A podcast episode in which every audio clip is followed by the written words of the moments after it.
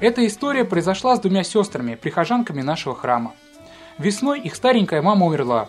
Была очень верующей, постоянно за всех молилась, до последнего дня причащалась и исповедовалась.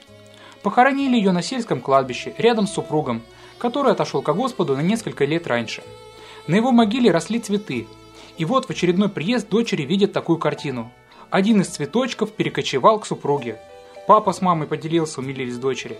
Вспомнили, что всю жизнь супруги прожили, что называется, душа в душу, в любви и заботе друг о друге. И этот небольшой знак внимания словно показал, сейчас их забота и любовь продолжаются уже на небесах. Мама перед смертью постоянно говорила о вечности, вспоминая дочери. Горячо верила, что каждого человека, прожившего добрую жизнь, Господь не оставит и вознаградит. Всегда просила, чтобы Бог даровал всем прощение грехов и спасительную веру.